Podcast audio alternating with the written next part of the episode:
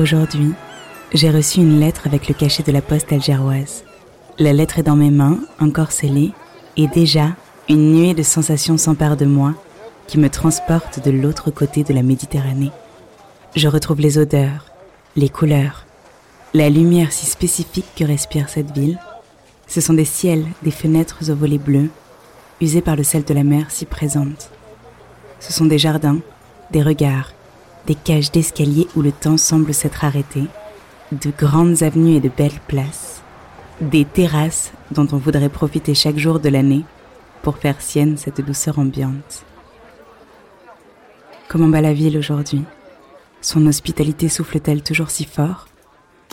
J'espère le savoir bientôt car elle m'écrit d'Alger.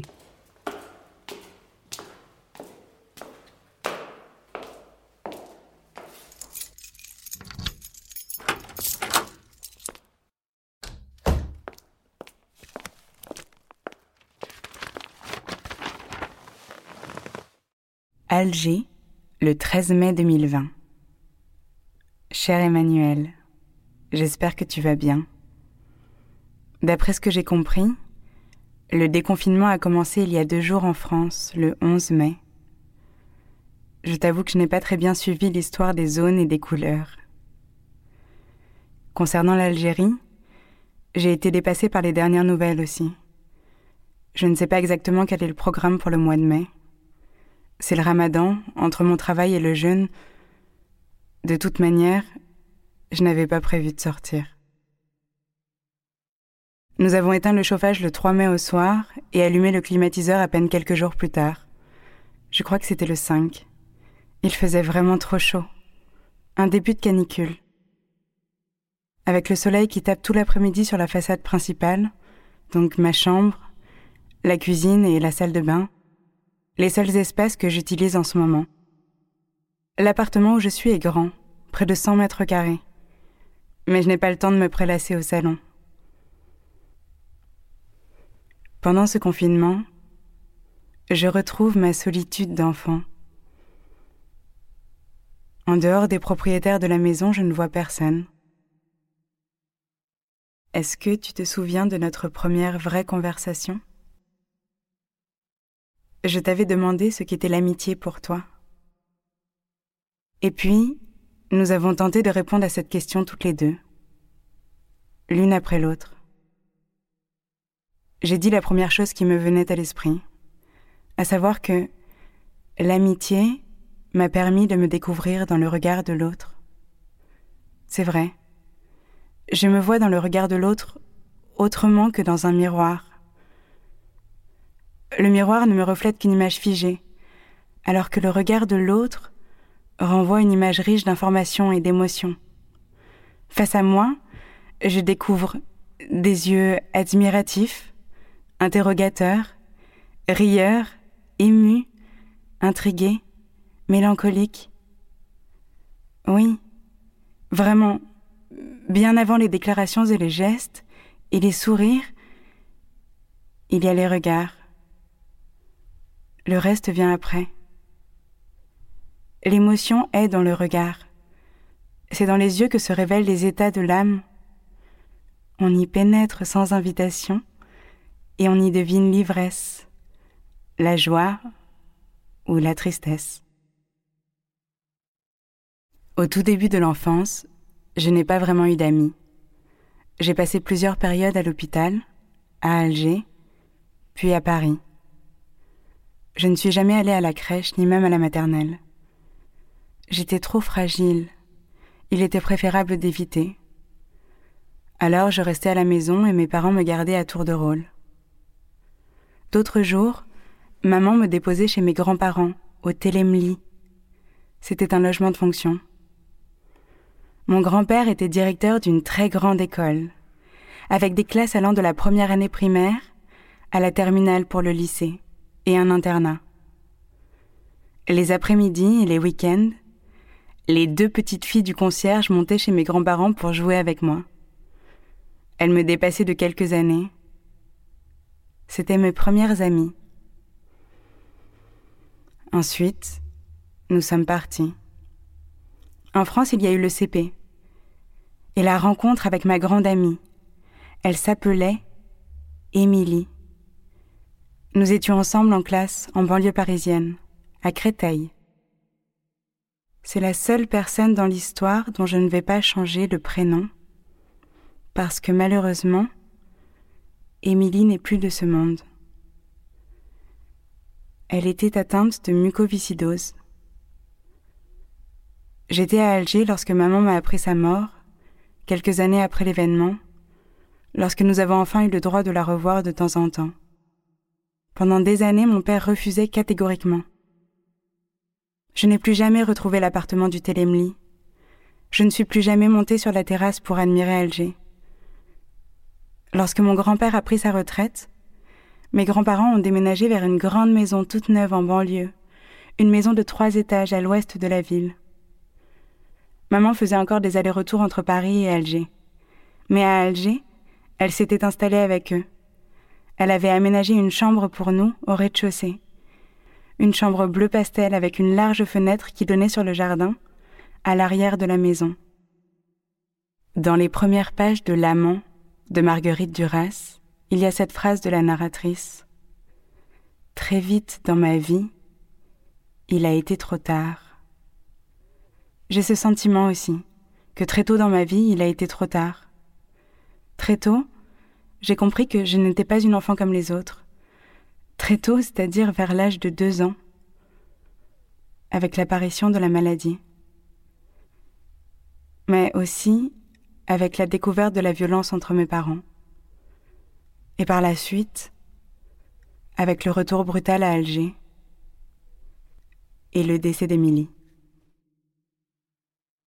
Je crois que c'est à cause de mon histoire et de l'histoire de ma famille que j'ai aimé les cours d'histoire-géographie. J'ai fait deux lycées. Le lycée public algérien et ensuite, à partir de 2002, le lycée français d'Alger qui venait de rouvrir. Dans les deux, j'avais la meilleure note de ma classe dans cette matière qui était très souvent également la meilleure note de l'établissement. Alger, Paris, Tunis ne me suffisaient plus. Je voulais désormais découvrir le monde, les superficies, les climats, la démographie, la position des pays, des mers et des océans sur un planisphère. Mais aussi continuer à étudier les histoires qui ont fait naître ou ont redessiné les contours des territoires. Mon histoire personnelle était difficile, cependant, mes problèmes n'étaient pas comparables aux souffrances des populations durant les guerres, comme la Seconde Guerre mondiale ou la guerre d'Algérie. Je pense qu'à tout moment de notre vie, replonger dans les livres d'histoire peut nous faire beaucoup de bien. L'histoire nous aide à comprendre les conditions de vie de nos parents et de nos grands-parents. C'est important. Je suis heureuse de constater qu'à l'ère des sites Internet et des réseaux sociaux comme Instagram, les passionnés d'histoire de la nouvelle génération utilisent ces médias dans un but éducatif. Oui, je viens de découvrir le magnifique projet de Farah, Farah est franco-algérienne. Elle vit à Paris, où elle est étudiante en droit. Le nom de son projet, c'est Récit d'Algérie, un site collaboratif intergénérationnel sur l'histoire de la guerre de libération nationale, dont le but est de rassembler, puis partager des témoignages sous différentes formes, écrites, sonores, photographies, illustrations, vidéos, et ce bien évidemment des deux côtés de la mer avec des témoignages d'Algériens et de Français. Elle nous en parle. Bonjour, je m'appelle Farah, j'ai 22 ans. Et euh, donc, je suis franco-algérienne par ma mère et j'ai créé un projet qui s'appelle Récit d'Algérie, qui est en fait une plateforme numérique qui vise à, récolter euh, les témoignages euh, et, donc les récits, les vécus de personnes qui ont, qui ont connu cette guerre, cette guerre d'Algérie, qui l'ont vécue, et de pouvoir raconter leurs histoires et surtout les transmettre. Euh, Récit d'Algérie, c'est un projet que j'ai l'habitude de définir comme étant euh, une plateforme collaborative et intergénérationnelle. Collaborative parce que euh, chacun peut s'exprimer sur cette plateforme à partir du moment où, on reste dans le cadre de la guerre d'Algérie et où bien sûr ça rentre dans le cadre du projet. Et intergénérationnelle parce que j'ai pour objectif de, de faire collaborer les différentes générations, c'est-à-dire récolter les témoignages de nos anciens et les retransmettre par des travaux des plus jeunes. Et donc, euh, pourquoi ce projet? Bah Parce que euh, en France, on, parle très peu de la guerre d'Algérie, on n'en parle quasiment pas. C'est euh, c'est une guerre qu'on occulte. Les mémoires, elles sont bafouées, on n'en parle jamais. Et euh, du coup, c'était important pour moi, en tant que franco-algérienne, justement, de me réapproprier cet héritage et, de le faire connaître. C'est rendre hommage aux anciennes générations et puis c'est contribuer à un débat d'intérêt général. En fait, pour moi, c'est un devoir citoyen de, de, contribuer à, récolter et à transmettre ce savoir et ces histoires, ces mémoires. Très belle initiative, n'est-ce pas? Clément, Axel, Wafa et Fatna partagent leurs souvenirs d'école. La question qui a été posée par Farah est la suivante. As-tu déjà étudié la guerre d'Algérie? Et c'est comme si j'étais venue de l'autre côté de la mer pour écouter leurs réponses, pour essayer de comprendre comment ils ont étudié, de leur côté, ce chapitre que nous avons en commun. Euh, la guerre d'Algérie, j'en ai pas un grand souvenir à l'école. Moi, on m'a jamais parlé de la guerre d'Algérie euh, concrètement. On m'a jamais expliqué à quel point c'était euh, c'était quelque chose de, d'important. Alors, je sais que la guerre d'Algérie, ça fait partie du programme scolaire euh, au lycée, mais j'ai pas le souvenir qu'on nous ait enseigné beaucoup de choses sur cette partie de l'histoire de, de France. J'ai jamais vraiment étudié la guerre d'Algérie, genre les événements, tout ce qui s'est passé. J'ai étudié que les mémoires. Du coup, je trouve que c'est un peu tordu parce que bah, du, du coup, j'ai jamais étudié la guerre d'Algérie. Je me rappelle que ça devait faire une sous-partie ou un petit chapitre, quoi. Euh, ça n'a jamais été euh, très important, parce que j'ai quand même deux, trois souvenirs de, des cours d'histoire. Et à l'école, euh, même si le sujet est présent dans les livres d'histoire, les profs, la plupart du temps, refusent ou on leur laisse le choix en tout cas d'aborder ou non le sujet et ils vont plutôt choisir de parler de la guerre du Vietnam que de la guerre d'Algérie. Je m'en souviens, il y avait aussi un autre sujet, c'était les mémoires de la Seconde Guerre mondiale et ça encore, tu vois, ça va parce que on a toujours été briefé sur la Seconde Guerre mondiale, donc du coup, on a le bagage nécessaire pour comprendre les mémoires de la Seconde Guerre mondiale. Mais comprendre les mémoires de la guerre d'Algérie sans avoir étudié la guerre d'Algérie, je trouvais ça super bizarre. Ma prof avait choisi de nous enseigner tout ce qui était donc mémoire de la Seconde Guerre mondiale, euh, sans trop euh, bah, se laisser le temps au final de nous enseigner la guerre d'Algérie. Et je me rappelle même que je m'étais faite la remarque avec une amie, c'est qu'on parlait pas, en tout cas, elle ne parlait pas de la guerre d'Algérie, mais elle parlait des événements d'Algérie. Et sur le moment, j'avais trouvé ça bizarre, mais finalement, j'avais même pas l'occasion de, de réagir puisqu'on nous l'enseignait pas la guerre d'Algérie, donc. Euh, donc voilà, et je trouve ça dommage parce que bah, ça fait partie de l'histoire de la France. Une chose qui m'avait marqué un peu, c'est que hum, mon père, il m'avait raconté euh, les scandales euh, à propos des morts pendant les manifestations. en France, euh, d'Algériens.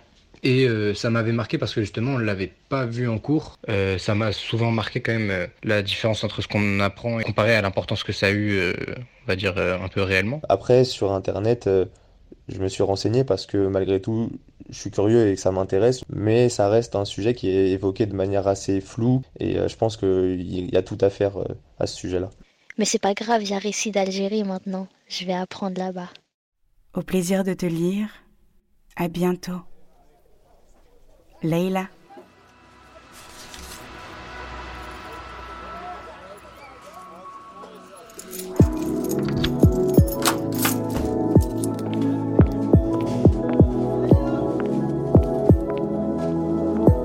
Elle m'écrit d'Alger est un podcast réalisé par Leila et Emmanuel.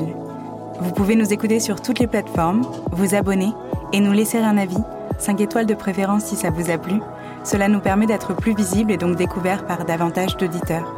Et restons en contact. Rejoignez-nous sur Facebook et Instagram, Elle m'écrit d'Alger Podcast. Merci d'avoir écouté Elle m'écrit d'Alger et à bientôt pour le prochain épisode.